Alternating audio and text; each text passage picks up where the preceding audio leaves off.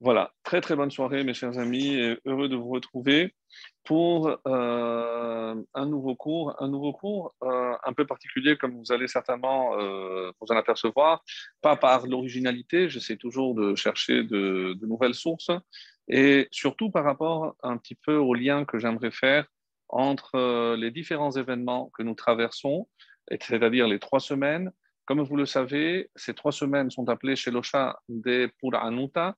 Ce sont les trois Shabbatot, les trois semaines. Et c'est curieux parce qu'on on ne dit jamais 21, 21 jours. Est-ce que c'est pour faire plus court? Parce que Shalosh, Shalosh, euh, donc c'est aussi le fait qu'on ait euh, les trois les trois patriarches, le, chiffre 3 sonne mieux que 21 en tout cas. Et euh, nous avons donc trois semaines de Puranuta, on va dire de malheur, nous rentrons dans la deuxième, donc ce Shabbat très particulier puisqu'il sera aussi Rosh Chodesh Av. Donc, et on le sait, dans la progression de, des lois et des abstinences qui concernent cette, euh, cette période des trois semaines de deuil, et eh ben, à partir de Rosh Chodesh, à partir du, donc, donc de dimanche suivant, donc on va augmenter, comme euh, c'est écrit, Mishenich Nas Av Dès que le mois de Av commence, eh ben, on diminue la joie. Et euh, retenez toujours ce verbe sur lequel j'insiste, on diminue, on ne, on ne, supprime pas. Donc on diminue, ça veut dire qu'il reste toujours une joie. Il faut toujours avoir et garder l'espérance, bien entendu. Et aussi, n'oubliez pas que Rosh même, c'est un jour de fête normalement, et cette année, c'est un Shabbat, donc euh, raison de plus. Et ces neuf jours, comme vous le savez, ben, on commence déjà à s'abstenir, même si c'est la coutume, mais qui a été prise par l'ensemble du peuple, donc pas de vin, pas de viande pendant ces neuf jours. On va restreindre tout ce qui est sorti, tout ce qui est euh, loisirs et autres, pour bien se préparer donc au deuil du 9 av qu'on espère bien entendu ne pas avoir à le faire. C'est notre plus vif euh, et profond souhait, bien entendu. Et quand je disais donc que les haftarot, en règle générale, ont toujours un lien avec la paracha, à l'exception donc de ces trois semaines où on ne va pas forcément trouver un lien entre la haftara, ce texte qui est tiré des prophètes, et notre paracha. Et effectivement, donc, on va après aborder euh, le 15 av, qui est un jour de fête, bien entendu. Mais pour ce qui est des, des, euh, Haftarot, deux d'entre elles sont tirées du prophète Yirmiyahu, Jérémie, celle de la semaine dernière et celle que nous lirons cette semaine, et la dernière est tirée de, du prophète Isaïe, Yeshayahu, Yeshayahu ben Amot. Alors, c'est très intéressant parce que euh, je viens de dire, et c'est comme ça que c'est rapporté dans la halacha, que normalement, il y a domé, bédomé. Il y a toujours un thème qui euh, peut raccorder, on va dire, la paracha avec la haftara, mais pas, pas pendant ces trois semaines. Donc, on ne doit pas forcément chercher un, lien entre les événements qui sont euh, décrits dans la paracha avec le texte de la haftara. Mais, comme vous le savez, les Hamim, qui sont extrêmement curieux et cherchent toujours, hein, eh ben, on va essayer malgré tout, peut-être pas avec le texte de la paracha, surtout que si on regarde de près le texte de la paracha, de quoi on va parler? De thèmes très réjouissants. Nous sommes aux portes de la terre d'Israël. Avec ces deux parachiotes de Matot et de Massé, on culmine et on termine le quatrième livre de la Torah en sachant que le cinquième livre n'est qu'une répétition, Mishneh Torah, le livre de Devarim est une répétition, donc on n'avance pas du point de vue géographique. Là, on se tient pratiquement à la porte d'Israël, près de Jéricho, près de la ville de Jéricho, et là vont se dérouler donc ces derniers instants de Moshe Rabbeinu et les instants qui sont euh, rapportés dans, cette, euh, dans, cette dans ces deux parachiotes. Comme son nom l'indique, Mas'e, ce sont justement Mas'e, ce sont les, étapes. Et là, on va faire un petit euh, récapitulatif où on va nommer, on va donner le nom de chaque endroit, pas forcément en précisant le temps qu'on a passé dans chaque endroit, mais le nom. Le nom est important parce que comme on a dit, on a dit souvent, le nom révèle l'essence et chaque endroit a évidemment un enseignement, mais ce serait Évidemment, trop long, c'est pas du tout le but du cours de ce soir. Et euh, donc, ce on termine avec quelques halachot, les lois concernant notamment l'héritage, puisque ici, c'est, euh, rappelez-vous, après la demande des filles de Tselofrad la semaine dernière, donc là, on va donner aussi comment on va tirer au sort, comment on va répartir. Donc, toutes ces lois vont être détaillées. Il y a également euh, une autre, euh, d'autres, l'autre loi, et ça, c'est un peu plus étonnant, c'est les villes de refuge. Les villes de refuge, puisque lorsqu'on va se retrouver en Israël, si jamais par inadvertance quelqu'un a commis un meurtre, donc euh, il peut se réfugier dans des villes particulières où on n'a pas le droit de se venger. Donc euh, c'est normal que ces deux thèmes soient abordés ici à la fin quasiment de la Torah parce que ça concerne bien évidemment les lois qu'on aura à pratiquer dès notre passage euh, en terre de Canaan. Mais là où on ne comprend pas trop trop bien le, lien, c'est avec le troisième thème développé par la paracha de Matot, la première des deux que nous lirons ce Shabbat. Pourquoi? Parce que de quoi est-il question dans la paracha de Matot? Eh bien, il est question de Nedarim, de vœux. Et ça, très sincèrement, on ne comprend pas. Pourquoi Parce qu'on a déjà abordé ce thème bien avant dans d'autres parachiotes. Par exemple, on aurait pu le faire dans euh, la paracha qui parlait des vœux, dans la paracha dans Vaïkra, la fin de Vaïkra, qui a l'idon neder. Donc là, on a parlé effectivement de vœux, ou dans la paracha de Nassau, on a parlé de Nazir qui fait des vœux, donc on aurait pu introduire l'obligation à l'importance, la gravité, appelez ça comme vous voulez, des vœux. Donc non, Là, on arrive à la fin quasiment de la Torah, et même si, j'insiste, nous sommes à la fin du quatrième livre, mais c'est quasiment la fin de la Torah, puisque euh, le cinquième livre n'est qu'un récapitulatif que Moshe entreprend juste avant de faire en quelque sorte ses adieux, tirer sa révérence au peuple juif. Donc, euh, la question que posent quasiment tous les commentateurs, pourquoi on a attendu la fin pour parler de Nedarim? Qu'est-ce que, comme je l'ai dit, les deux autres thèmes sont liés directement avec l'entrée en Israël. Donc je comprends qu'on le laissait à la fin. Mais Nedarim, sa place aurait été bien, bien avant. Pourquoi on a attendu quasiment la fin pour nous parler de ces règles de, de vœux et de, de Nedarim, de serment?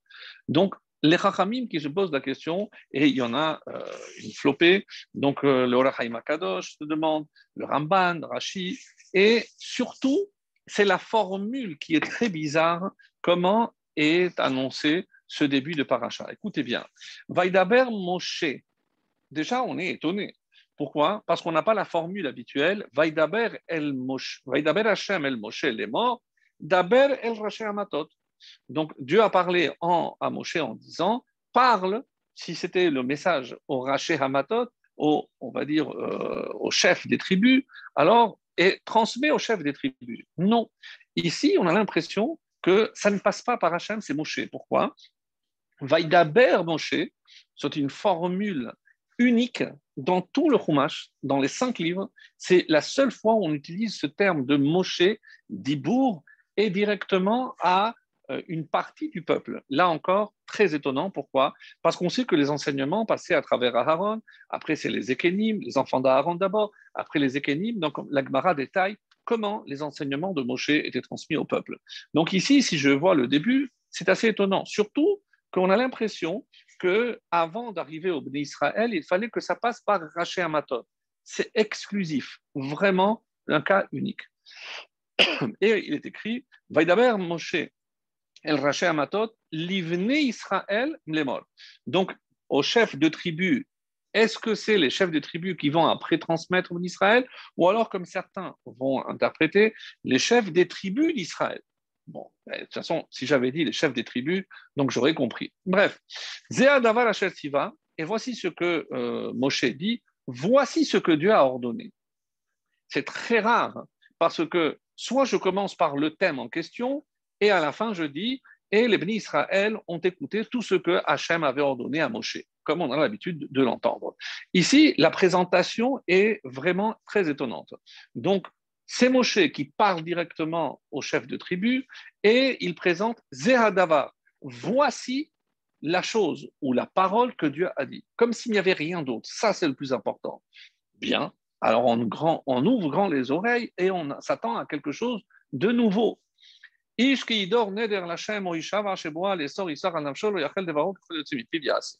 Je ne vais pas tout traduire, mais je vais traduire déjà ce verset pour bien bien s'imprégner, pour comprendre la suite de mon développement.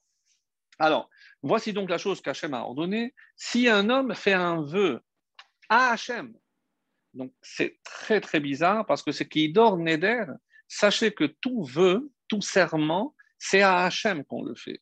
Donc c'est comme si on, le faisait devant Hachem. Donc ça a un poids extrêmement, extrêmement important. Ou prête un serment, pourquoi faire? Les sorts Issar al nafsho pour imposer une interdiction à sa personne, à lui-même, les nafsho. Donc par exemple, je promets pendant un mois de m'abstenir de viande. Donc c'est un neder, c'est un vœu, je peux, je peux le formuler, même s'il y avait des formes euh, il y a un traité entier qui s'appelle Nedarim qui parle, qui va développer tous ces points-là. Alors, très bien, si donc il s'est imposé quelque chose, alors qu'est-ce qu'il est dit? Euh, Lo yachel devaro. Lo yachel, donc yachel c'est de chul, de chol, il ne profanera pas sa parole. Attention, si tu as promis quelque chose, tu te dois impérativement de l'accomplir. Selon comment? Et selon ce qui sort de sa bouche, assez, il fera.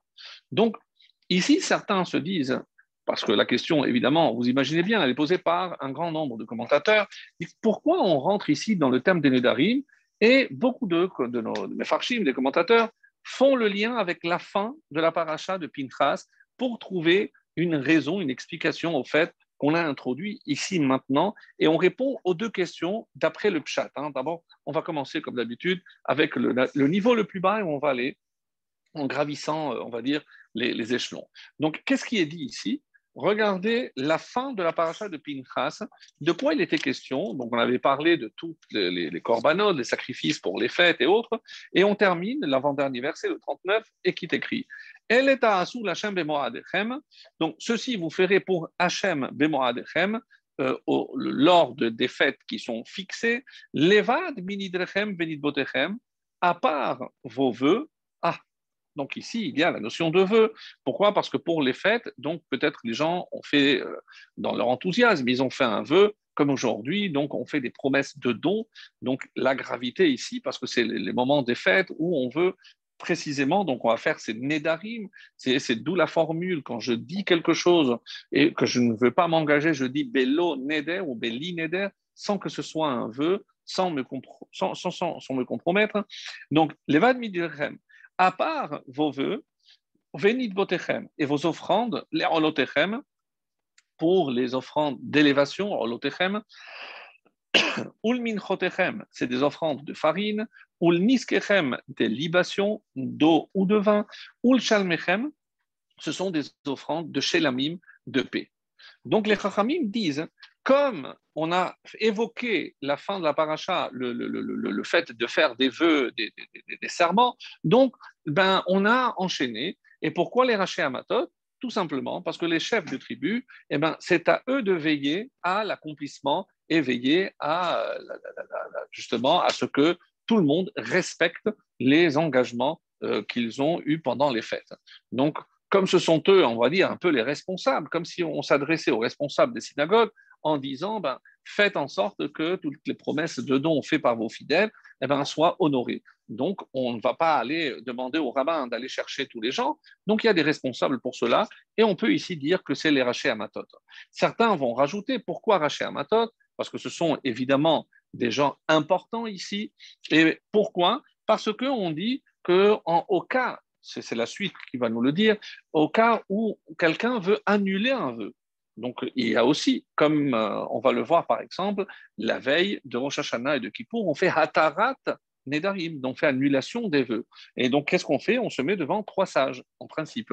Donc, ici, les Rachés Amatot, ils jouent un rôle non seulement dans l'accomplissement euh, des vœux, mais aussi dans l'annulation et la révocation des vœux. Donc, je comprends que comme il y a un thème ici particulier de Nedarim, donc on a mis en tête les responsables, soit de l'accomplissement, soit de l'annulation. Apparemment, tout est bon tout est bien, parce que ça rentre, on a compris pourquoi c'est maintenant, pourquoi, et on a répondu apparemment aux questions que nous avions. Donc, c'est peut-être vrai, c'est une façon de voir, mais ce sur quoi je voulais attirer votre attention, c'est évidemment la période pendant laquelle on vit.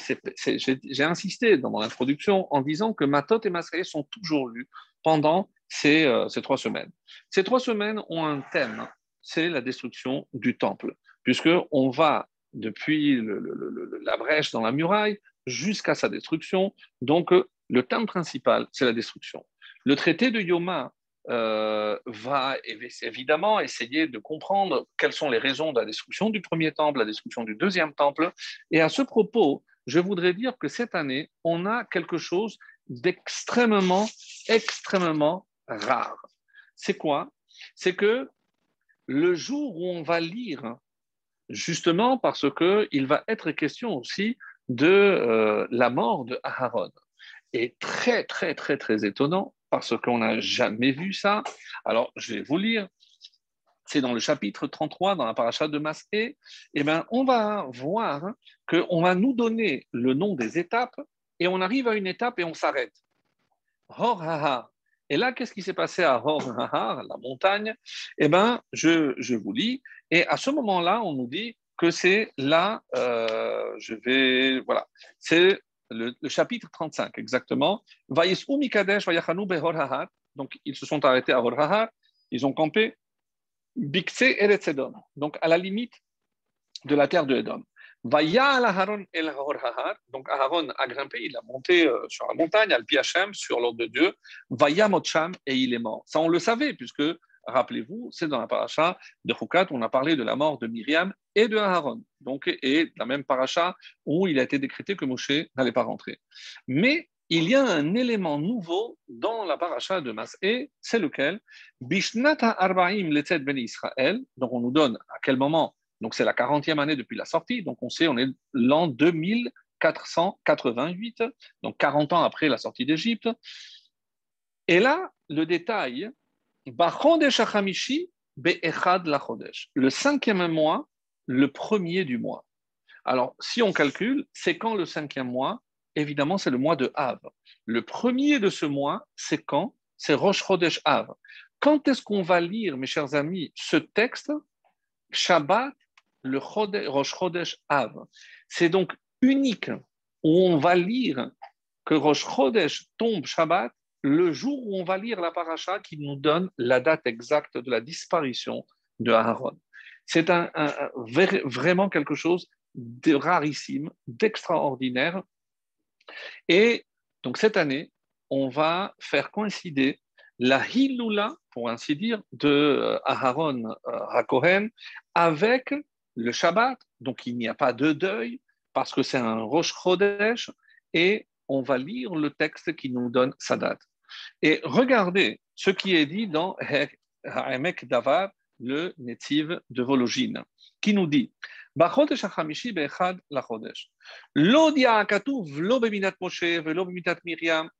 quand on a parlé de la mort de Moshe ou de Myriam, on n'a jamais donné la date. On a dû deviner, on a, fait des calculs, on, sait, on a pu retrouver, mais la Torah ne mentionne pas. Qui Aaron, c'est la seule Hiloula dont la Torah parle la parce que je parle ici de la mort d'un grand. Donc c'est Aaron. Et il répond à cette question Garam Lihiot la Satan. Parce que, rappelez-vous, que Aaron nous protégeait. Quand il a disparu, ce mois de Av est passé entre les mains de Esav, du Satan. Ligdulat avodat mishkan shehaya al Aaron Kohen harosh en quelque sorte pour nous rappeler la grandeur, puisque Aaron, c'est celui qui servait dans le Mishkan, dans le tabernacle, donc on peut dire le temple. Donc il disparaît comme pour nous annoncer une autre disparition. Et vous l'avez compris. Omisé Siman Ladorot, natif de Vologine. Et c'est un Siman pour les générations à venir des Bechodesh Comme si déjà, ça, on avait annoncé c'est vrai qu'on savait que le 9 Av, parce que les explorateurs ont pleuré, mais on n'a pas parlé du temple. On n'a jamais parlé du temple. Et ici, qu'est-ce qu'on voit? C'est que la disparition d'Aaron est comme un présage pour la disparition du temps, parce que lui, il incarnait là, justement, la, présence et la Shekhina. Donc, si on doit s'attrister, et curieusement, cette année, on n'a pas le droit de s'attrister. Parce que c'est vrai que Rosh Chodesh, comme on l'a fait le Shabbat dernier, on annonce Rosh Chodesh, mais pour les Sfaradim, il y a une formule différente que pour le Chodesh Av. Parce que, et, il est toujours accompagné du terme Menachem Av, le mois de la consolation. Donc on espère qu'on va être consolé et non pas s'endeuiller.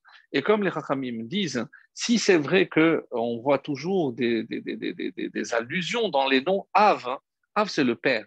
Donc, quoi qu'on fasse, Hachem sera notre Père et un Père n'abandonne pas ses enfants. Et de notre côté, mes amis, on sait que Av, c'est les initiales de Elul Ba. Si tu te prépares le mois de Elul pour euh, ton jugement qui aura lieu à Rosh Hashanah, alors tu as compris le message du mois de Av. C'est Elul Ba. Commence à te préparer, non pas à préparer tes vacances, mais à préparer ton jugement. Donc, encore une fois, c'est euh, une allusion extrêmement forte qui est faite à partir de là. Et c'est pour ça qu'il euh, y a une histoire qui est racontée euh, par le Sfatemet, c'est le fils du Sfatemet dans un livre qui s'appelle Yehuda, l'écouté Yehuda, qui nous raconte l'histoire qu'a rapporté dans le Sefer HaChassidim. C'est un homme qui, chaque fois qu'il revenait de la maison d'un endeuillé ou d'un enterrement, il ôtait ses chaussures. Et vraiment parce qu'il voulait sentir le deuil de la personne. Donc, quelqu'un, quelqu'un d'exceptionnel. Et alors, je vous laisse deviner, quand est-ce qu'il est mort? Dieu a fait en sorte qu'il meure le 9 av et tout le monde s'est déchaussé pour lui. Donc, pour montrer qu'il y a toujours, même le 9 av, ben, en pensant en bien à cette personne qui a tant fait pour les autres, eh ben, Hachem l'a récompensé. C'est le jour où tout le monde pensera forcément à lui parce qu'on doit se déchausser. Donc, ça, c'est par rapport à, à ce point-là qui euh, doit nous rappeler, mes chers amis, que lorsqu'on rentre le mois de Av, Memaatim Besimcha, sauf que on, reste toujours avec un minimum soit de Simcha, parce que euh, on doit toujours voir le, comme dit le mot Chacham, Chati, Kos, Malé, les initiales de la moitié du verre plein. Donc, ne pas voir ce qui nous manque, ce qu'on n'a plus, mais chercher toujours à apprécier ce qu'on a et comme ça, Hachem nous récompensera en nous restituant ce que nous avons perdu. Donc ça, c'est un, premier point que je voulais voir et on va maintenant aborder euh, une autre question. Une autre question, parce que si j'ai euh, évidemment parlé de, des Nédarim, des vœux, pourquoi précisément on a attendu la fin de la Torah? Alors, il y a un enseignement des, des qui disent pourquoi on a laissé ça à la fin? Parce que euh, il faut savoir que Altehi Parashat Nedarim pourquoi tu aurais pu penser que euh, tout, ce thème des Nédarim est quelque chose d'insignifiant, pas assez important Pourquoi? Parce qu'on l'a laissé à la fin. Le fait qu'on ne l'ait pas rapproché peut-être d'un texte beaucoup plus signifiant, Mishpatim, à côté du don de la Torah, ou dans Vayikra, comme on l'a laissé vers la fin, alors vient le Midrash et nous dit attention, al surtout ne minimise pas l'importance des vœux. Et on va illustrer parce que si forcément il est question de vœux, et on a dit que pour les deux autres mitzvot, on avait une réponse claire. Pour les Nedarim, à part l'explication que j'ai donnée, on ne voit pas très bien le lien, peut-être pas avec le fin d'Aparacha. Donc, ce n'est pas de ce côté qu'il faut chercher, mais il faut chercher avec la période qu'on traverse. Et là, on commence à ouvrir grand les oreilles parce que forcément, si ces deux parachiotes sont lus pendant les trois semaines, c'est qu'évidemment, il y a un lien. Donc, qui n'est pas forcément évident, ça je vous l'accorde. Et à la fin de, des propos que je vais vous tenir, vous allez comprendre que ça va au-delà de tout ce qu'on pouvait imaginer. Alors, on va reprendre depuis le début.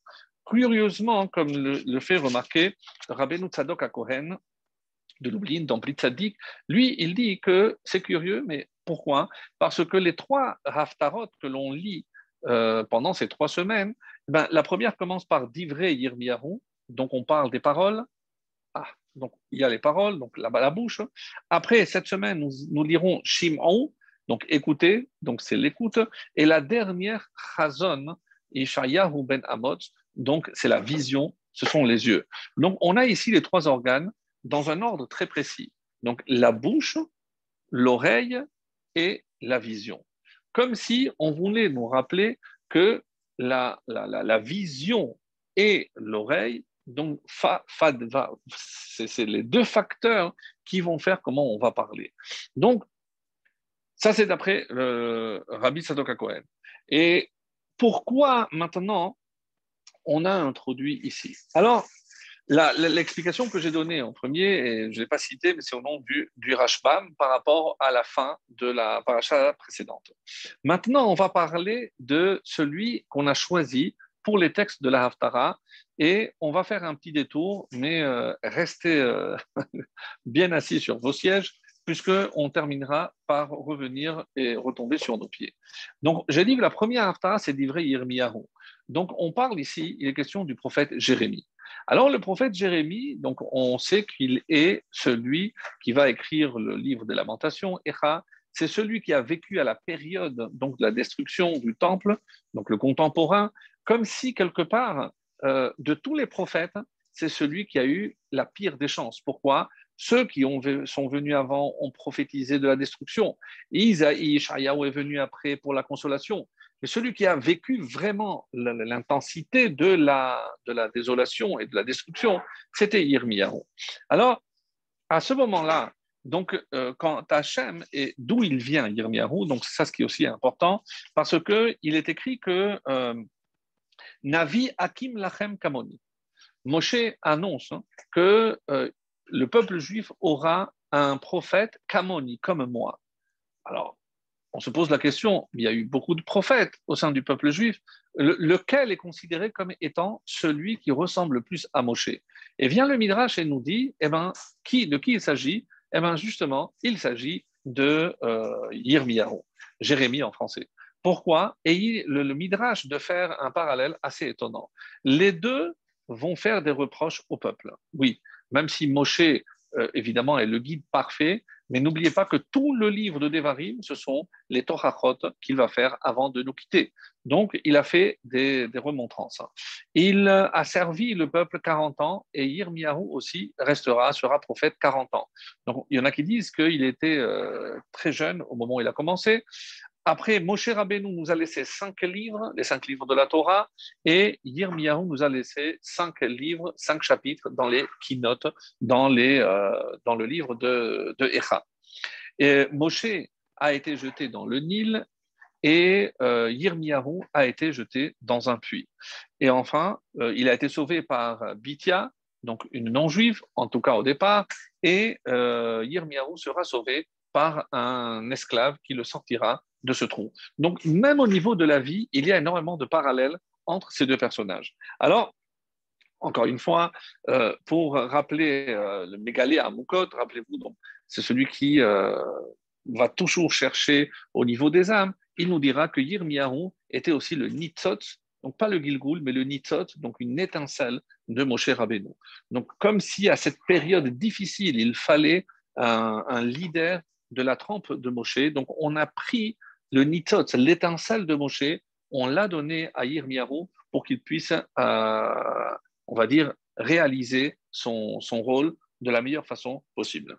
Alors, et ici maintenant, euh, par rapport donc à Midrash Echa, et euh, on va rentrer un petit peu dans tout, tout ce qui touche les Nédarim. Donc, qu'est-ce que les Nédarim Donc, on a dit que c'est les vœux. Et par exemple, il y a une règle que si jamais j'ai fait un vœu par rapport à une personne, il faut, pour pouvoir l'annuler, il faut que la, personne soit devant.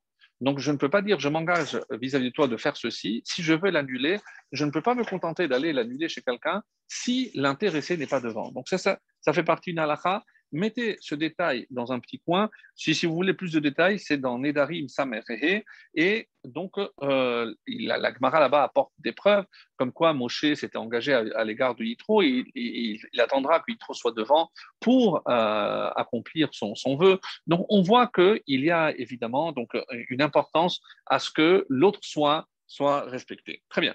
Alors, il va être maintenant question de, euh, des 15 générations, puisque, comme vous le savez, le, peuple juif est comparé à la lune. Quand on fait Birkat Levana, on, dit de la même façon que la lune reçoit toute la lumière du soleil. Nous, notre soleil, en quelque sorte, c'est Akadosh et la lune représentant le, peuple juif, c'est parce qu'il est Mekabel, donc c'est celui qui reçoit. Et euh, plus que cela, donc les, euh, les ont fait un parallèle et on nous dit, si on part depuis Abraham Avinu jusqu'à David, David, vous savez, la valeur numérique de David, c'est 14. Pourquoi 14 Parce que c'est la 14e génération. 14, David, c'est 14. Et juste pour que vous compreniez qu'il y a forcément, ça c'est juste, je vous donne une petite pincelle, donc on a dit que le mois de Av, euh, surtout le 9 Av, doit naître le Mashiach. C'est comme ça que la tradition le rapporte. Et donc, si je prends Tisha Be'av, 9, c'est déjà 9, Be'av, Be'av, c'est 2, 1, 2. Ça fait combien? Ça fait 5. 5 et le 9 du 9 Av, 14. Et je viens de dire que 14, c'est la valeur numérique du mot David. Donc il y a une allusion dans le 9 Av à David, ou en tout cas à son descendant. Donc c'est pour montrer qu'il y a obligatoirement de la lumière, même au sein de l'obscurité.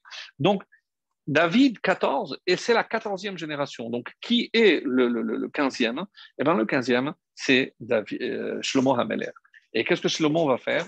Ben, Shlomo va construire le temple. Donc où est-ce que la lune sera euh, à son apogée? La 15e génération, qui correspond comme au 15 du mois par rapport à la lune, c'est la pleine lune, c'est euh, l'éclat que le roi Salomon va avoir grâce à la construction du temple. Et ensuite, comme pour la lune, il y aura le déclin. Et si je compte, donc Shlomo qui a eu son fils Rechavam, etc., avec le schisme, donc on va arriver jusqu'au dernier roi descendant de David, qui s'appelle Tzidkiya. Tzidkiya est le 15e roi après Shlomo Ameler. Et euh, donc lui aussi, on va voir, il va avoir une mort un peu atroce. Et on va essayer de s'attarder sur ce personnage qui malheureusement n'est pas forcément connu. Et même si vous vous demandez, mais quel est le lien avec tout ce que l'on est en train de voir, je vous demande forcément d'avoir un petit peu de patience parce que vous allez voir que euh, les événements euh, et tous ces éléments sont plus liés qu'on ne le pensait. En tout cas, je reviens donc à euh, ce roi Tzidkia, qui est un personnage, un roi, où l'Agmara va dire de lui que son vrai nom, c'était Shalom. Pourquoi? Parce qu'il était Shalem, il était parfait. Comment parfait? Il était parfait dans ses actes. Parfait dans ses actes Oui, tellement qu'on devra chercher quelles sont les fautes qu'il a commises. C'est comme ça que euh, l'Agmara va, se poser la question et on va trouver euh, qu'il a fait peut-être peut-être deux fautes. Donc, quelles sont les fautes? Il euh, il n'a pas accompli un vœu. Alors, que je l'avais mis? Donc, il n'a pas accompli un vœu. Et voilà, Havarad Neder, il n'a pas accompli un vœu. Et la deuxième, l'Omicha Benedoro. Donc, contrairement au roi précédent, où le roi était un mécréant, généralement un idolâtre, et des fois la population était méritante, et euh, on, a vu que ça s'est toujours très mal terminé. Avec Tzidkiya, c'est l'inverse apparemment, donc en tout cas c'est comme ça que l'Akbara le dira. Euh, Ushmo Shalom dans Masechet Orayot, pourquoi? Parce qu'il était Mushlam Bemaasav, il était parfait dans ses actions. Donc Tzidkiyahu, c'est vrai, c'est des sias en français, c'était vraiment un roi du point de vue euh, par rapport à ses, ancêtres, et il était euh, vraiment extraordinaire.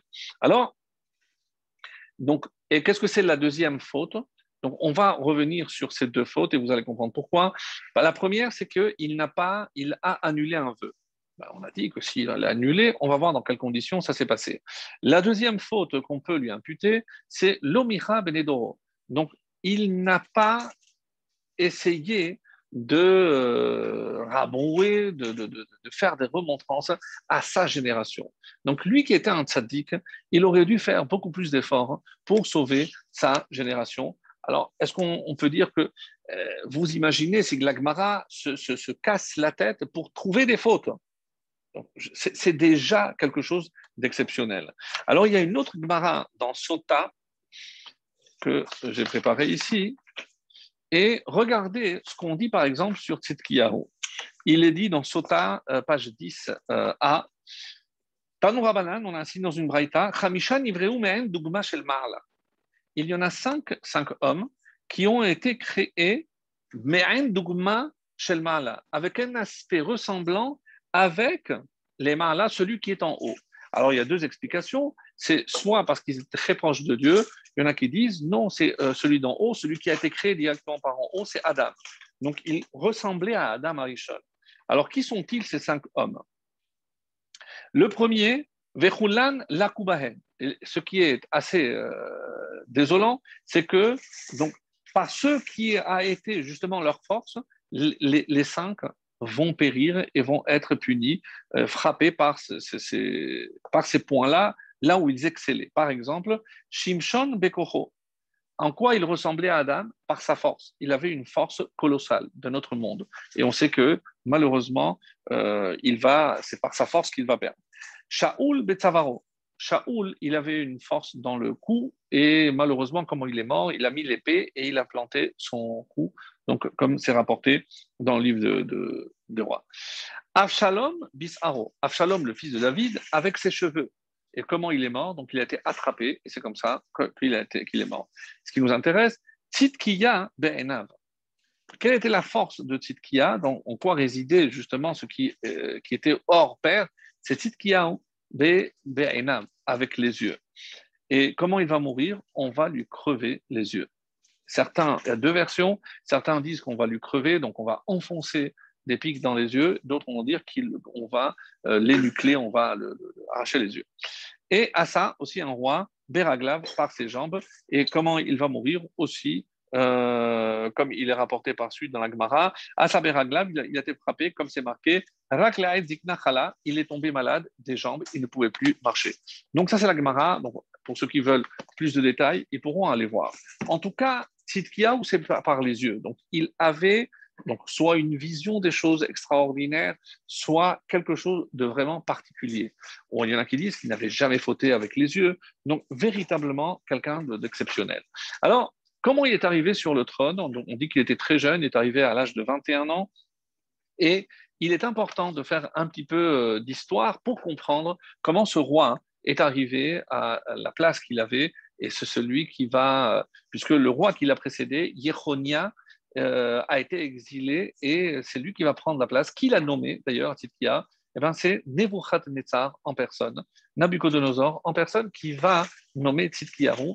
Et il ne va pas nommer euh, euh, roi juste sur euh, la terre d'Israël, mais sur cinq royaumes. Il va diriger cinq autres rois, et c'est comme ça que c'est rapporté. Alors, tout ce que je vous rapporte, et on peut le trouver soit dans le Midrash Tanchuma, euh, mais plus dans le Midrash Echaraba, donc euh, sur le Midrash Rabbah, sur le livre de Echa, les Lamentations.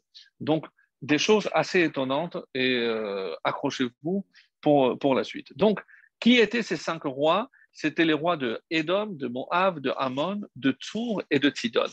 Donc, c'était euh, tous les territoires qui étaient aux alentours de la terre d'Israël.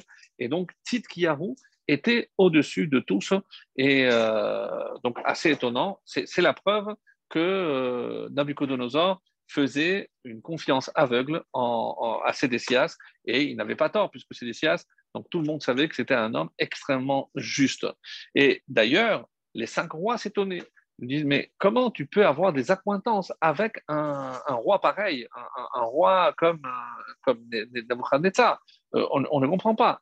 Alors, euh, bon, il va, il va essayer de, s'en sortir comme il peut, mais évidemment, ces cinq rois hein, étaient jaloux de Sédécias pourquoi c'est à lui d'avoir l'hégémonie, pourquoi c'est lui qui était au-dessus de tous les autres? Donc c'est quelque chose qui les dérangeait et il voulait trouver euh, une astuce, une ruse pour se défaire du roi Sidkiyahu. Malheureusement, euh, ça va marcher. Alors qu'est-ce qui s'est passé? À quel point Nebuchadnezzar faisait confiance à Tzidkiyahu, c'est qu'il n'avait évidemment pas besoin de demander l'autorisation ni rendez-vous pour le, pour le rencontrer. Il tapait, il rentrait. Donc un jour, il rentre pour euh, visiter Nebuchadnezzar et le Midrash raconte qu'il il avait Arnevet. Arnevet, c'est euh, un lièvre. Donc, euh, Shafan, généralement, c'est un lapin, donc un lièvre. Et on dit qu'il a mordu sur une Arnevet Chaya. Alors, la question est, est-ce que, il y a plusieurs interprétations, est-ce qu'elle était morte, euh, est-ce que le, pardon, le lièvre était mort et il a mangé, donc euh, bon, il a mordu Chaya, parce qu'en hébreu aussi, Chaya veut dire cru. Donc, ou alors, non, il y en a qui disent non, qu'elle était vivante et il l'a mordue pour manger et la tuer en même temps.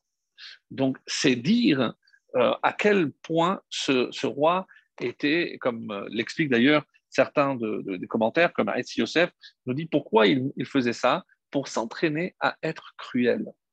Oui, vous avez bien entendu. Donc, Nebuchadnezzar voulait être cruel. Et on va avoir une, une, euh, un enseignement aujourd'hui très, très étonnant de, de qui descendait Nebuchadnezzar. Donc, et ça, très sincèrement, donc, lorsque j'ai découvert, moi aussi, ça m'a fait, on va dire, un choc mais euh, ça, ça explique énormément, énormément de choses. Alors, qu'est-ce qui se passe? Donc, euh, il est rentré et il l'a vu et euh, il a dit, écoute, surtout, tu me promets de ne jamais rien dire. Et c'est pas la première fois qu'il faisait jurer euh, parce que la première fois qu'il l'a nommé, il a dit, je te nomme, mais à une condition, c'est que tu me jures que jamais tu vas te rebeller contre moi parce qu'il connaissait évidemment les autres rois et il savait qu'entre rois, il y avait toujours des inimitiés. Donc, euh, Nebuchadnezzar qui contrôlait la partie de, de donc il lui a fait jurer. Et le texte dit euh, sur quoi il a fait jurer? Je veux dire, je vais te jurer sur ma neshama. Je, non, non, non, je ne vais pas ta neshama, garde ta neshama. Il a fait venir un Sefer Torah et il a fait jurer un Sefer Torah, sur un Sefer Torah que jamais il ne se euh, rebellerait contre lui. Donc, pour garder euh, sa fidélité. Et là, lorsqu'il a attrapé en train de manger ce lièvre, en train de le manger cru, il lui a dit Écoute, promets-moi de ne pas. De ne pas de ne, jamais révéler. Alors il a dit, je te fais le serment. Mais par quoi? Et euh, Nebuchadnezzar dit Comme je, veux quelque chose de secret, je sais que vous, les Juifs, vous avez quelque chose de secret. Et il a dit Misbeach hapenimi. Donc, c'est pour vous montrer la connaissance extraordinaire de Nebuchadnezzar. Nous, on imagine que c'est un, roi, cruel euh, qui ne penserait une chose à, comme, comme l'image qu'on se fait évidemment de Titus par exemple, et il le fait jurer par le Misber Apédimi, et les, commentateurs disent, comme c'est quelque chose qui est caché, quelque chose que personne ne doit voir et savoir, donc je veux que tu te taises. Parfait. Qu'est-ce qui s'est passé? Un jour où il y avait euh, le siège des rois, et Tzidkiyahu avec eux, alors il lui disait, on ne comprend pas comment quelqu'un d'aussi raffiné, avec la, lignée qui la tienne, hein, Comment tu peux avoir des accointances avec un roi comme, euh, Nebuchadnezzar, un, ignare, un sauvage, un cruel? Il a dit Ah, si vous saviez. C'est quoi, quoi dit nous dit non. Non, allez, allez. Ils l'ont harcelé jusqu'à qu'il a dit Eh ben, un jour, je suis rentré et je l'ai vu manger un lièvre cru. Alors, c'est l'argument qu'ils les attendaient. Alors, évidemment, c'est sur tous les réseaux sociaux. Le roi Nebuchadnezzar, le roi n'a pas compris comment ça a pu être éventé, puisque lui, il n'a rien dit. Le seul qui était au courant, c'était euh, mais il avait une confiance pleine en lui. Alors, il ne comprenait pas comment c'était possible qu'il ait pu. Euh, alors, il y a plusieurs explications. Il y en a qui, vont, qui veulent dire que parce que c'est un serment qui est fait à un goy euh, non, on n'a pas besoin qu'il soit devant, mais comment on peut donc on peut quand même l'annuler. Et vous allez voir la suite, parce que euh, Nebuchadnezzar n'est pas tranquille, il ne se laisse pas faire. Et non seulement il ne se laisse pas faire, mais euh, il va aller au-delà et il va convoquer le Sanhedrin. Et il convoque le Sanhedrin, lui il va à leur rencontre, il les trouve, lorsqu'il voit ces hommes avec une toura, donc avec des barbes blanches, avec euh, quelque chose vraiment Et il a fait, apporter des chaises, cathédra haute, comme c'est marqué dans le texte. Donc, des chaises, non, il faut vous honorer. Et il leur dit euh, Je veux que vous m'enseigniez la Torah, que vous me traduisez la Torah. Alors, les, différents commentaires disent à partir, mais comment on va, on va, on va, on va traduire toute la Torah Ils non, à partir du premier commandement. Donc, ils ont commencé à partir de Anochi Hashem Elokecha Donc, ils ont traduit, ils ont commencé à avancer, avancer, avancer. Ils ont, et il avait toute sa patience, et il écoutait un chiour de Torah fait par le Sanhedrin. Je ne sais pas si vous imaginez la scène. On arrive à la paracha de Matot. Et là, on commence à parler de Nedarim. Et il dit Attendez, attendez, j'ai une question. Est-ce qu'il y a besoin que l'homme à qui on a fait un Neder soit devant ou pour l'annuler, ou on peut l'annuler autrement Et lui ont dit Non, on peut annuler auprès d'un Chacham. Alors répondez à ma question.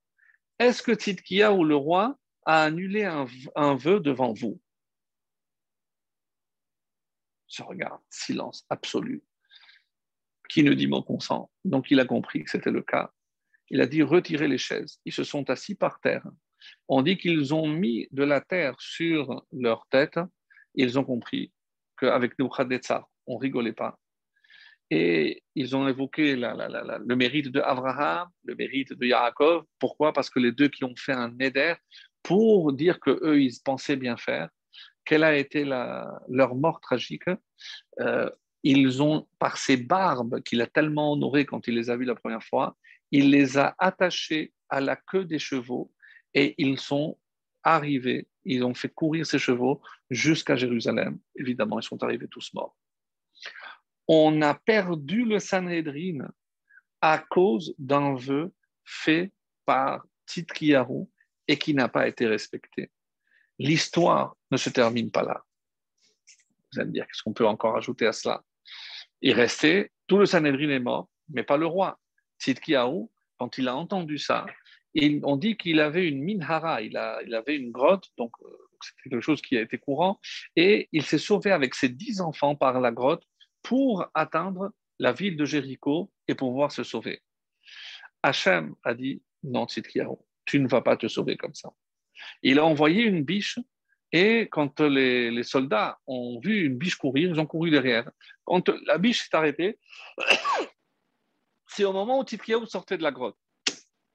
Ils l'ont attrapé et ils l'ont amené devant, le roi Nebuchadnezzar.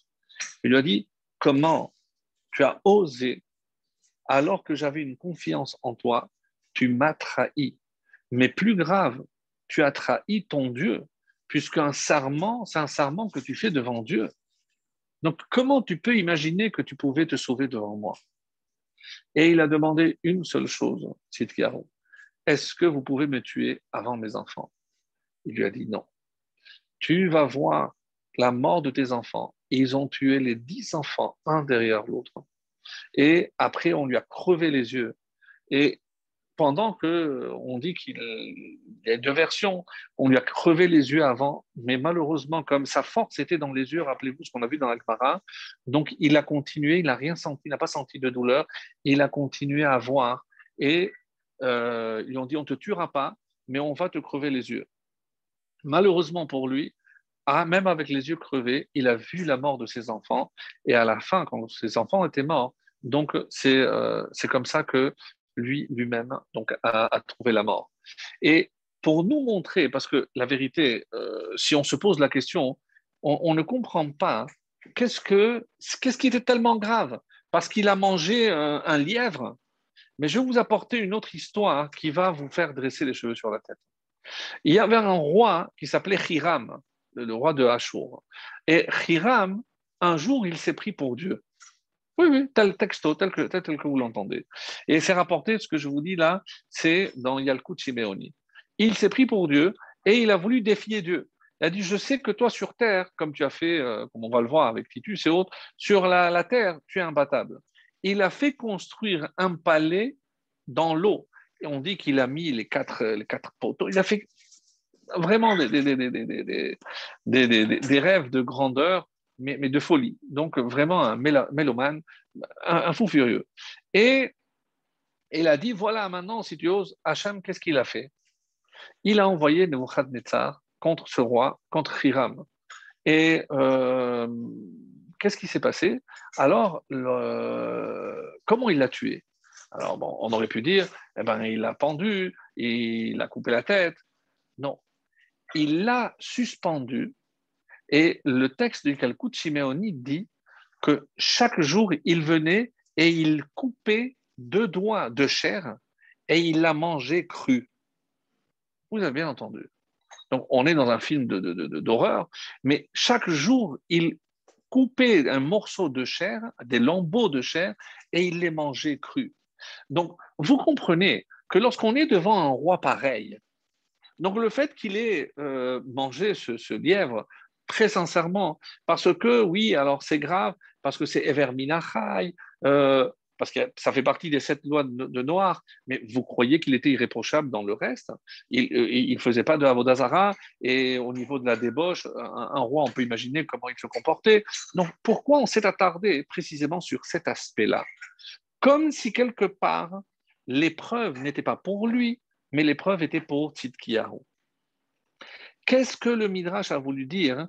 Que Altehi Parashat Nedarim Kala Attention, que tout ce qui touche les vœux ne soit pas léger. On aurait pu dire, attention, sache que c'est grave.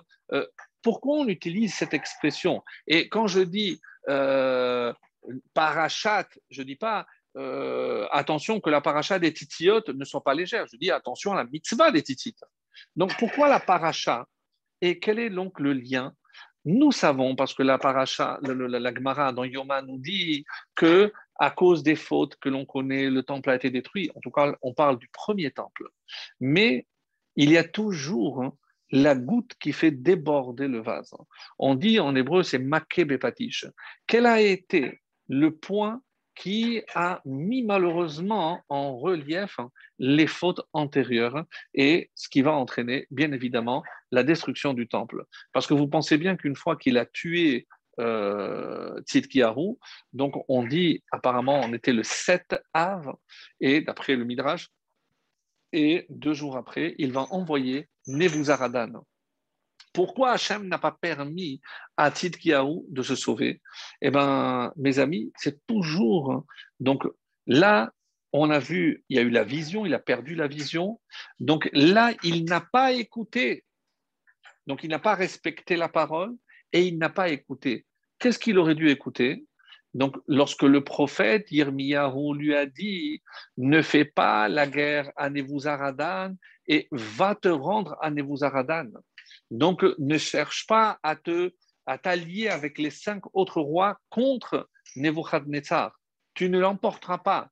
Sache que, et c'est comme ça que euh, lorsqu'on a traîné euh, à Bavel pour le, tuer, il a dit, Yirmiyahu avait raison, il a dit que je serais entraîné à Bavel, que je mourrais à Bavel et que je perdrais la, vue à Bavel. Donc tout ce que le prophète Yirmiyahu avait dit, eh ben, c'est réalisé. Et quand on dit que al c'est à cause du non-respect des serments que le temple et la ville de Jérusalem a été détruite, hein, à quoi on fait allusion, mes amis On fait allusion à ce passage que je viens de vous lire de, de Et euh, Ben Yoyada, par exemple, nous dit que le Honesh de Hiram, bon, pourquoi imaginer que euh, manger un lièvre, c'est plus cruel? Là, là c'est un cannibale. Là, il est en train de, dévorer un homme, petit à petit. Oui. quelle est la réponse de Ben Yoyada, le Ben Ishraï Il nous dit qu'il voulait devenir cruel. Donc, qu'est-ce qui est grave de manger? Pourquoi il manquait de manger? C'est qu'il voulait atteindre la cruauté. Et c'est pas tout, parce que euh, on va euh, parler maintenant d'autre chose.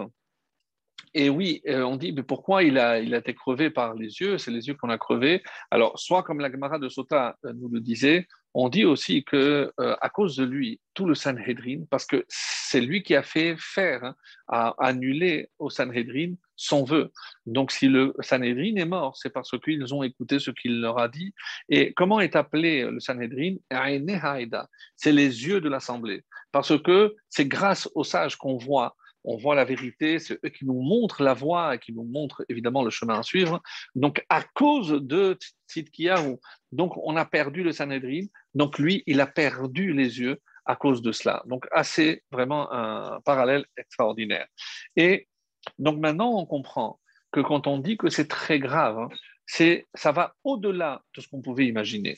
Mais ce n'est pas tout, parce que euh, il y a un autre, euh, un autre midrash qui nous parle du lien entre Yirmiyahu et Nabucodonosor. En effet, euh, ils étaient relativement proches et on se demande d'où venait cette proximité entre, entre les deux.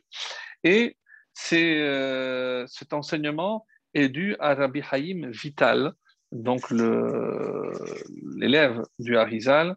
Et on pose aussi la question d'où vient ce nom de euh, Nabucodonosor, en hébreu Nebuchadnezzar. Donc un nom assez rare, généralement c'est euh, Titus, c'est donc on va dire bon bah, c'est son nom, mais les Chachamim vont, voir ici quelque chose de beaucoup plus grave. Et d'ailleurs, euh, parmi les questions que, l'on pose, en tout cas, il y a des commentaires qui posent des questions sur, tout, ce passage-là. Et pourquoi il a commencé à Anochi Parce que si on enfreint un serment ou une promesse ou un vœu, on porte atteinte à Anochi Hashem. N'oublions pas que Misampela Adam, qui a donné la parole à l'homme, c'est Hachem. Donc ne pas respecter ta parole, c'est faire un affront à Kadosh Et c'est pour ça que ici, comment c'est marqué dans la paracha, qui dort neder l'Hachem. Qui dort neder l'Hachem Qui dort neder Je fais un vœu de ne pas prendre ceci ou de ne pas prendre cela. Mais oui, le neder est fait à Hachem. C'est Hachem qui t'a donné la voix, c'est Hachem qui t'a donné la parole. Et ne pas, ou alors faire une mauvaise utilisation de la parole, c'est porter atteinte, comme j'ai dit, à Kadosh Baruch Alors, donc, euh, et on comprend aussi maintenant pourquoi seulement vous pouvait faire face à euh, Nebuchadnezzar. Pourquoi?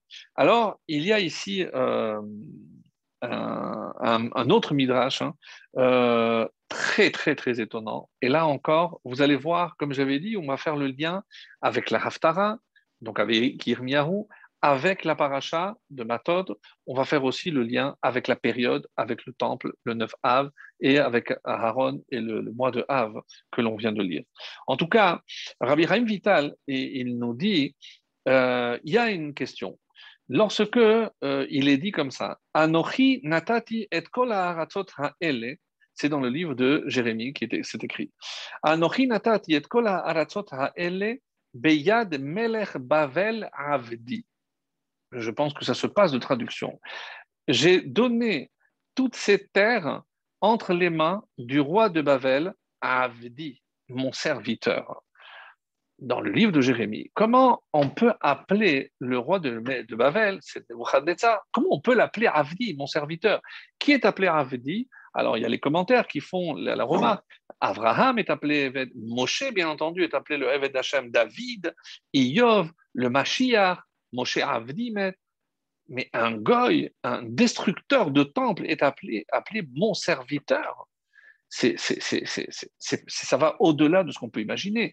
Comment Alors vous allez dire oui, parce que ben, c'est un serviteur, puisqu'il n'a fait qu'accomplir la volonté d'Hachem. C'est Hachem qui l'a envoyé détruire le temple. Oui, mais ce n'est pas une raison pour l'appeler mon serviteur.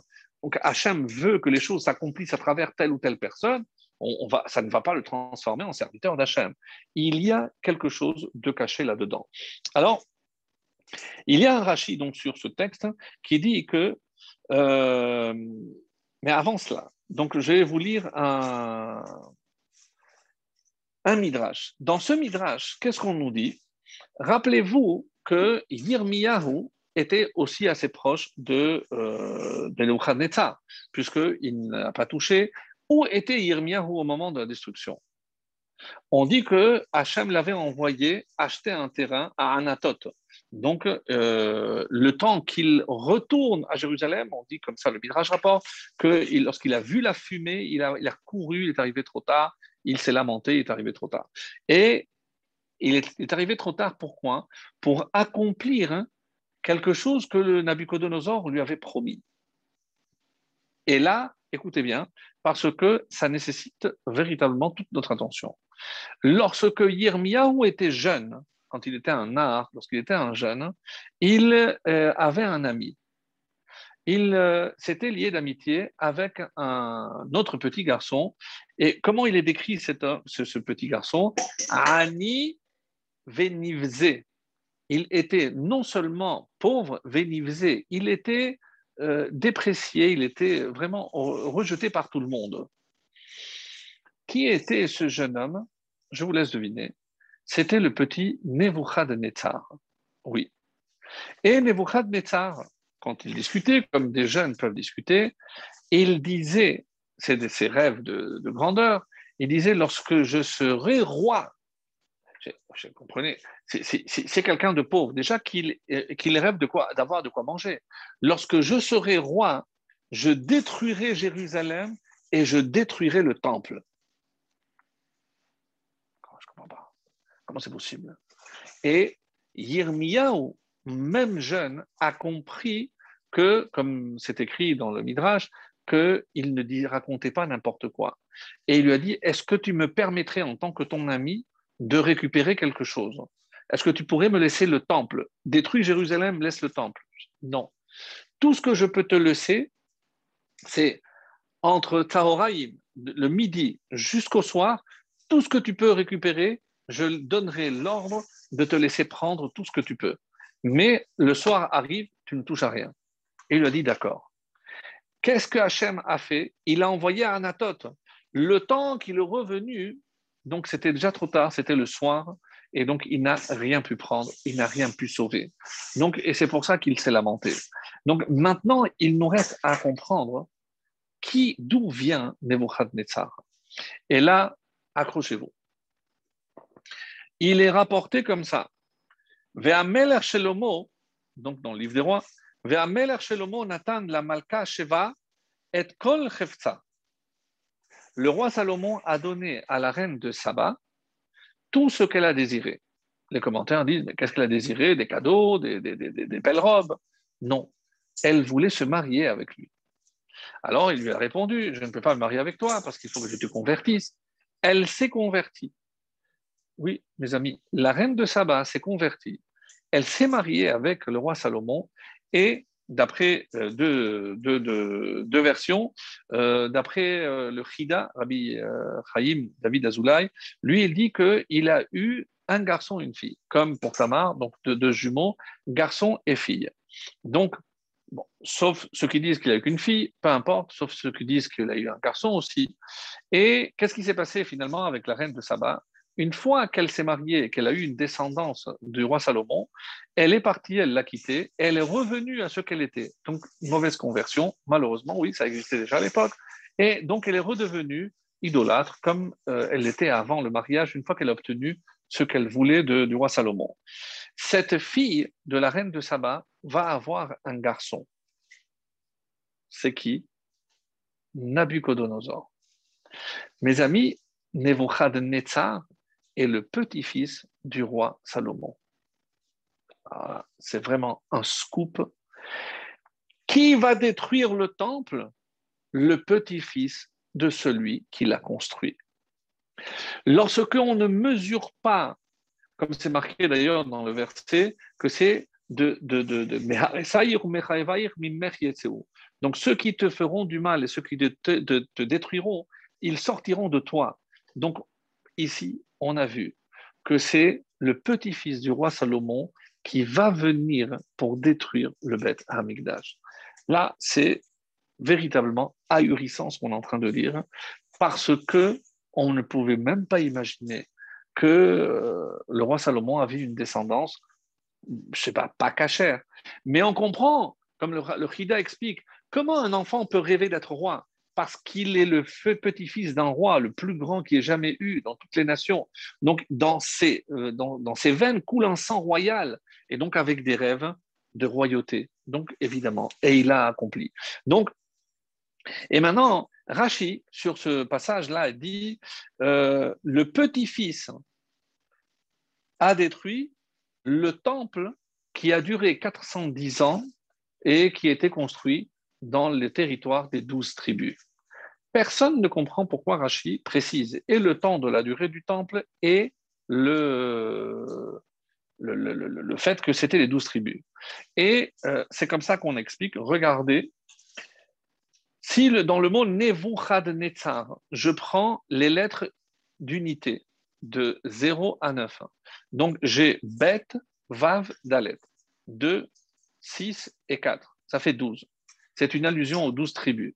Si je prends maintenant les autres lettres avec les centaines, Resh 200, Tzadik 90, deux fois Nun, c'est 50, 50 et 50, 100, donc 390, 390 et 20, 410. Quel est ce mot de Nebuchadnezzar?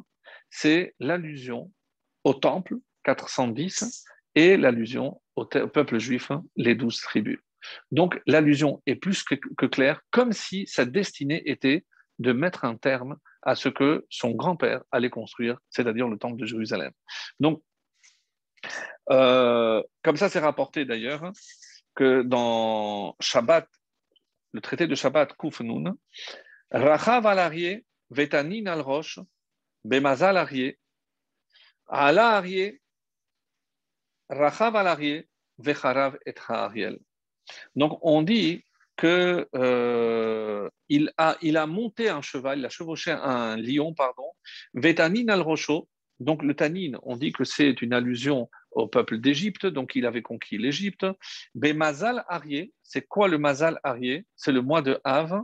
Donc il y en a qui disent que le tanin, c'est euh, le c'est comme un nachash, c'est la Toum'a. Et pourquoi la Toum'a C'est l'explication du Chida, entre autres. Pourquoi la Toum'a parce qu'il provient de sa mère et de la fille, donc qui était de la Toum'a, puisqu'elle était idolâtre, elle, elle, a fait semblant, elle est redevenue idolâtre. Donc il vient de la Toum'a, donc il vient de l'impureté.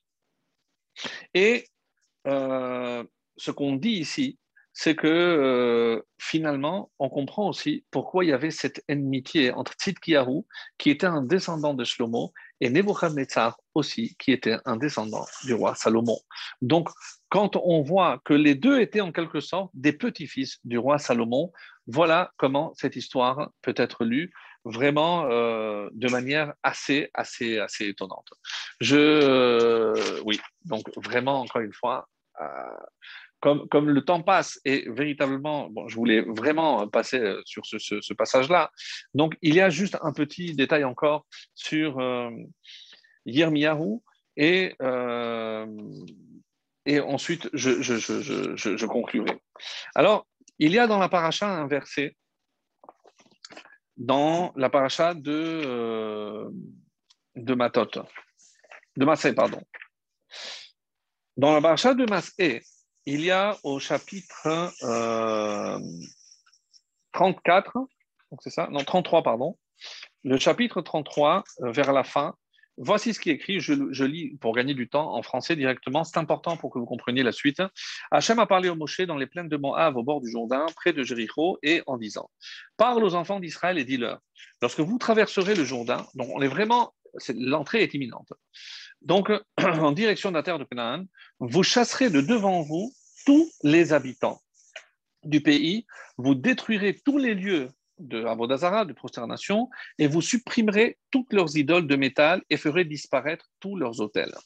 Vous renverrez les habitants de la ville, et c'est pour ça qu'il y a marqué, euh, et vous vous y établirez.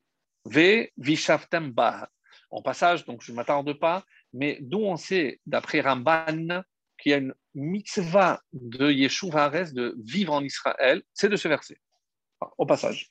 Vishavtemba, Rambam n'est pas d'accord, mais bon, en tout cas, Ramban dit que ici, c'est la mitzvah de Yeshua Aretz, puisque la Torah dit Vishavtemba, vous vous, vous vous y installerez. Donc, apparemment, c'est un ordre, c'est un commandement. Bref. Car c'est à vous que j'ai donné cette terre pour en prendre possession. Vous donnerez la terre en patrimoine par le sort aux familles, etc., etc. Mais si vous ne chassez pas les habitants du pays, alors de devant vous, ceux d'entre eux qui vous que vous laisserez seront des épines dans vos yeux, des épines dans vos yeux et des ronces dans vos flancs. Donc ça va, on ne pourra pas bouger. Et ils vous harcèleront dans le pays où vous résiderez, ils ne vous lâcheront pas, comme c'est marqué. Et euh, Vaya Kacher dimit il asod, euh, euh, donc ils vont vous, vous, opprimer, et il adviendra que ce que j'avais envisagé de leur faire, je vous le ferai à vous. Donc on a une obligation de faire sortir tous les habitants. Et là arrive une question très étonnante. Qu'est-ce qui s'est passé lorsque les deux explorateurs sont arrivés? Ils ont fait un pacte avec Rachav. Et euh, il y a une source que normalement on dit qu'ils ont mal fait. Pourquoi? Parce que ils n'auraient pas dû faire un pacte avec Rachav, parce que c'est contrevenir à ce que la Torah a dit. Qu'est-ce qu'a dit la Torah? La Torah a dit que tu n'as pas le droit de laisser des habitants. Donc tu aurais dû mettre même Rachav. Et au passage, mes, amis, lorsque Rachav a négocié euh, un, sauf, un sauf-conduit, tout ce appelez ça comme vous voulez. Euh, vous savez, il y a un midrash qui dit que non seulement elle a pris ses parents, mais ses neveux, ses petits-neveux, ses grands-oncles, il y avait 200 personnes. Elle a sauvé 200 personnes. Donc c'est un peu un abus. Bon, en tout cas, on a vu, et c'est comme ça que le Yalkut Imoni euh, donne un exemple, à quoi ça ressemble C'est ça ressemble à un berger qui avait un troupeau. Un jour, il a vu un petit louveteau. Donc le petit d'un loup, il a pris, il a pris en, truc, il, était tout petit, tout mignon, et il a pris du lait d'une chèvre et il a commencé à le nourrir. Et là est passé un artisan, un bûcheron ou autre, lui a dit écoute, si tu veux écouter mon conseil, tue-le maintenant. Parce que c'est lui qui tuera ton troupeau. Non, mais il est petit, etc. Lui, du temps est passé, le, le petit louveteau est devenu un loup, et chaque fois qu'il avait l'occasion, il dévorait et l'artisan, le, bûcheron, lorsqu'il a vu, je, t'avais averti. Donc, il ne faut pas laisser nos ennemis à l'intérieur. C'était, c'est ce qui était écrit.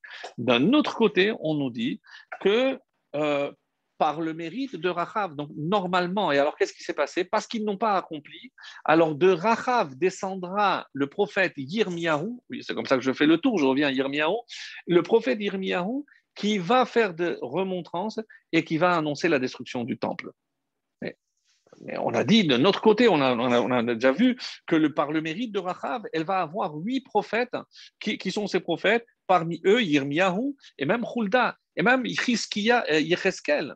Et pourquoi Yecheskel est, cité en particulier?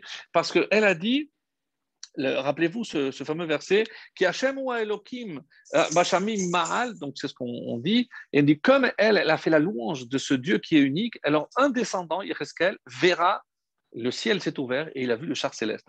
Donc par le mérite. Alors on ne comprend pas très bien. Est-ce que finalement, finalement, donc c'est un mérite que Rachav a eu ou euh, le fait d'avoir donné naissance à Yirmiyahu, le seul prophète qui va finalement annoncer et vivre la destruction, c'est une punition. Donc comment, comment on peut concilier ces deux? Et on va euh, essayer de terminer par, par cela en rappelant aussi un autre, euh, un autre passage aussi très intéressant, donc on va, si on a le temps. Et euh, voici donc ce qui est marqué. Qu'est-ce qui s'est passé? Kalev et Pinchas arrivent, donc elle leur dit Est-ce que vous pouvez me promettre que vous allez me sauver? Il lui dit Voilà, on te sauvera, toi et ta famille, très bien. Donc, lorsque ils descendent donc, pour, pour les libérer, elle les avait cachés, avant de les libérer, ils disent La promesse qu'on t'a faite, elle est nulle et non avenue. Donc pourquoi? Parce que comme elle a été faite sous la contrainte, donc ils ne doivent rien à cette femme. Maintenant, ils ont refait un autre neder avec la condition tu mettras un fil rouge et tu euh, ne raconteras à personne ce qui s'est passé et personne ne sortira de ta maison. Et donc ils ont fait un vœu. Mais la question est, est-ce qu'ils avaient le droit de refaire cette promesse? Parce que en faisant cette promesse, donc ils allaient contre ce que la Torah avait demandé de faire. Et mais une promesse est une promesse. Ils auraient dû d'abord consulter avec Yehoshua. Yehoshua aurait peut-être pu annuler cette promesse, surtout qu'elle elle, contredisait ce que l'ordre de la Torah. Donc, mais une promesse est une promesse. Et à cause de cette promesse, donc on n'a pas pu annuler. Et c'est comme ça que Rachav et le fait peut-être que ou descend de là, c'est aussi pour faire un lien avec les vœux et avec les promesses. Donc, on retrouve et on commence à fermer la boucle. Et pourquoi Yehoshua? Yehoshua a fait une promesse avec les Givonim. De quoi? De les protéger. Alors que c'était truand. Vous pourrez le lire dans le chapitre 10 si vous voulez les détails. Ils se sont déguisés comme s'ils avaient fait un long voyage alors qu'ils étaient à 2-3 jours à peine. Et ils ont fait un pacte avec Yahushua qu'il les protégerait. Et quelques années plus tard, il y a tous les autres rois qui se sont euh, euh, liés contre euh, les Givonim. Givonim envoie un message à Yehoshua et pour lui dire, écoute, voilà, il faut, comme tu as promis, de me protéger et il faut que tu viennes. Et Yehoshua vient parce qu'il a fait la promesse. Et donc maintenant, il est en pleine guerre avec les Givonim et c'est là où arrive un miracle où Yehoshua dit, Shemesh begivon dom, soleil arrête parce qu'on doit terminer la bataille. Alors, on ne comprend pas. Et le Midrash de rajouter, il n'y a jamais eu de miracle comme celui-là. Mais oui, on a vu que le, le soleil s'est arrêté plusieurs fois. Oui, mais pas à la demande d'un homme, mais plus que cela. Pourquoi? Parce que on dit que euh, Hachem a dit à Yoshua, ne t'inquiète pas, tu vas avoir le dessus, tu vas les gagner, donc n'ai rien à craindre.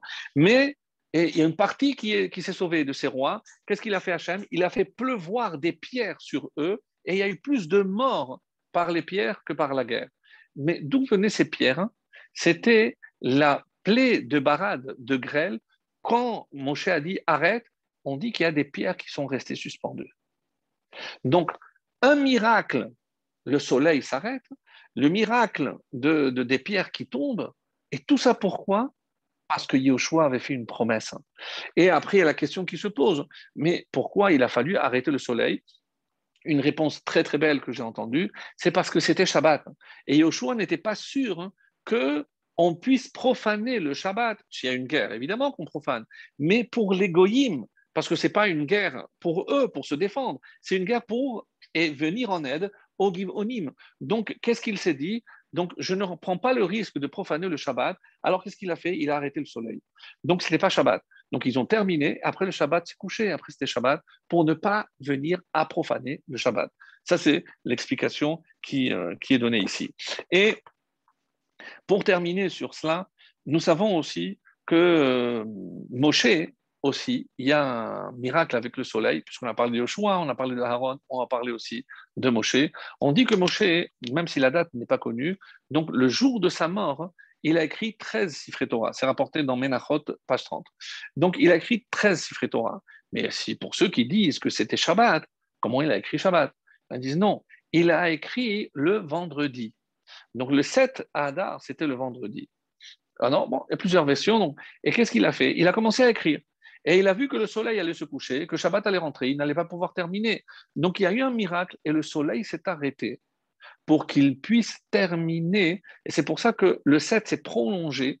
Et quand est-ce que le soleil est revenu? Donc normalement, ça aurait dû être à déjà Mincha de Shabbat suivant. C'est pour ça d'ailleurs que euh, c'est parce que Moshe a été enterré, en tout cas, euh, il est mort le, vendredi, mais il a été enterré le Shabbat pour le laisser terminer euh, d'écrire. Et Comment on peut imaginer qu'Hachem puisse faire tellement de miracles? Parce que Hachem a fait une, a fait une promesse. Hachem a fait une promesse, mes amis. C'est cette promesse qu'on lit chaque fois qu'on fait une haftara. Tout à fait. Qu'est-ce qui est dit dans la haftara? Ki Toi aussi, Hachem, tu as fait un serment. Quel est ce serment que tu as fait? Ce serment, c'est que son, sa bougie, sa lampe, sa flamme ne s'éteindra jamais. Et comment on termine? Magen David, que euh, Hachem protège toujours David. Donc Hachem a fait une promesse hein, que la flamme, la lignée de David ne s'éteindra jamais. Et j'avais promis la conclusion pour conclure vraiment en beauté. Comment expliquer que le temple a été détruit à cause des vœux d'après tout ce qu'on a vu ce soir. Et euh, il y a une explication magnifique qui dit quelles sont les deux personnes à qui on doit l'emplacement du temple? Un, c'est Yarakov et l'autre, c'est David Ameller.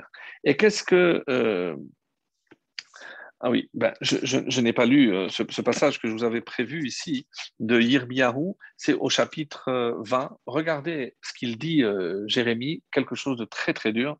Maudit le jour où je fus enfanté, le jour où m'enfanta ma mère, qu'il ne soit pas béni. Alors on dit, mais comment il peut parler comme ça? Il, est né quand, mes amis? Il est né le 9 Av. Yirmiyahu est né le 9 Av aussi. Donc, et descendant de Rachav. Maudit l'homme qui l'annonça à mon père en disant Il t'est né un fils, un mâle, parce qu'il savait que c'était un jour néfaste pour Israël, et qui est ainsi comblé de joie. Que, que soit cet homme comme des villes qu'a renversé Dieu sans repentir, qu'il entende une clameur de le matin, lui qui ne m'a pas mis à mort dès le sein, en sorte que ma mère soit ma tombe. Donc des propos extrêmement, extrêmement durs. Donc, on, on, a du mal. Mais regardez maintenant, et c'est vraiment la fin là pour conclure. Donc, euh, à quel moment euh, Yaakov Avinu a fait un neder? Rappelez-vous, c'est lorsqu'il s'est endormi à cet endroit où il a rêvé de l'échelle. On dit qu'il a mis la pierre Matseva, il a placé cette pierre. Et à quel endroit Et qui qui bet Elohim, c'est la maison d'Hachem. C'est là où sera construit le temple. Et qu'est-ce qu'il a fait à ce, à ce moment, à cet emplacement? Vaïdar Yaakov Neder mort. Il a fait un neder. C'est-à-dire que l'emplacement du temple est lié à un neder. C'est la première fois qu'on a placé une pierre, celle qui deviendra Even la pierre angulaire, celle sur laquelle sera construit le temple. Et qui est le deuxième? C'est le psaume 132 que j'ai ici. Et euh, euh, qu'est-ce qu'il dit le roi euh, David? 132, est-ce que je l'ai dit ici? Ouf, la mettre bête. Pardon, pardon, excusez-moi. Voilà, 132.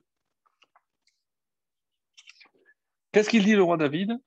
Je n'entrerai pas dans la tente qui est ma maison, je ne te montrerai pas sur mon lit où je me couche, je n'accorderai pas de sommeil à mes yeux jusqu'à que je trouve une place pour Dieu, une demeure pour le fort à Vir Yaakov. Et par quoi il commence?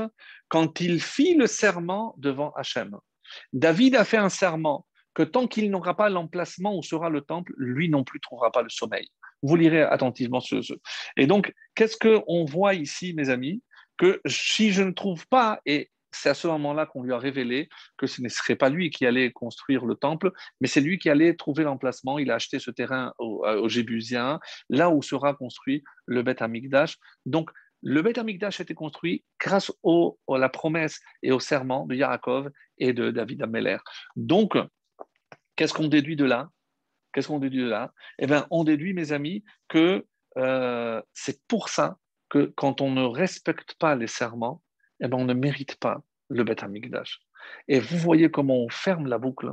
Et c'est pour ça que la phrase que je voulais dire pour la fin, et pour terminer évidemment sur euh, une bonne note, si on a dit qu'il y a un lion qui est venu pour détruire l'emplacement, mais il y a vos Akadosh Baruch qui est appelé Arié, Arié Sha'ag.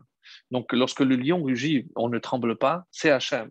Yavo Arié, Bemazal Arié, le mois de Arié, le mois de Av, Veillivnet Ariel, et il reconstruira le temple. Bezrat Hashem, qu'on soit nous méritants de voir cette reconstruction mamash très vite. Amen.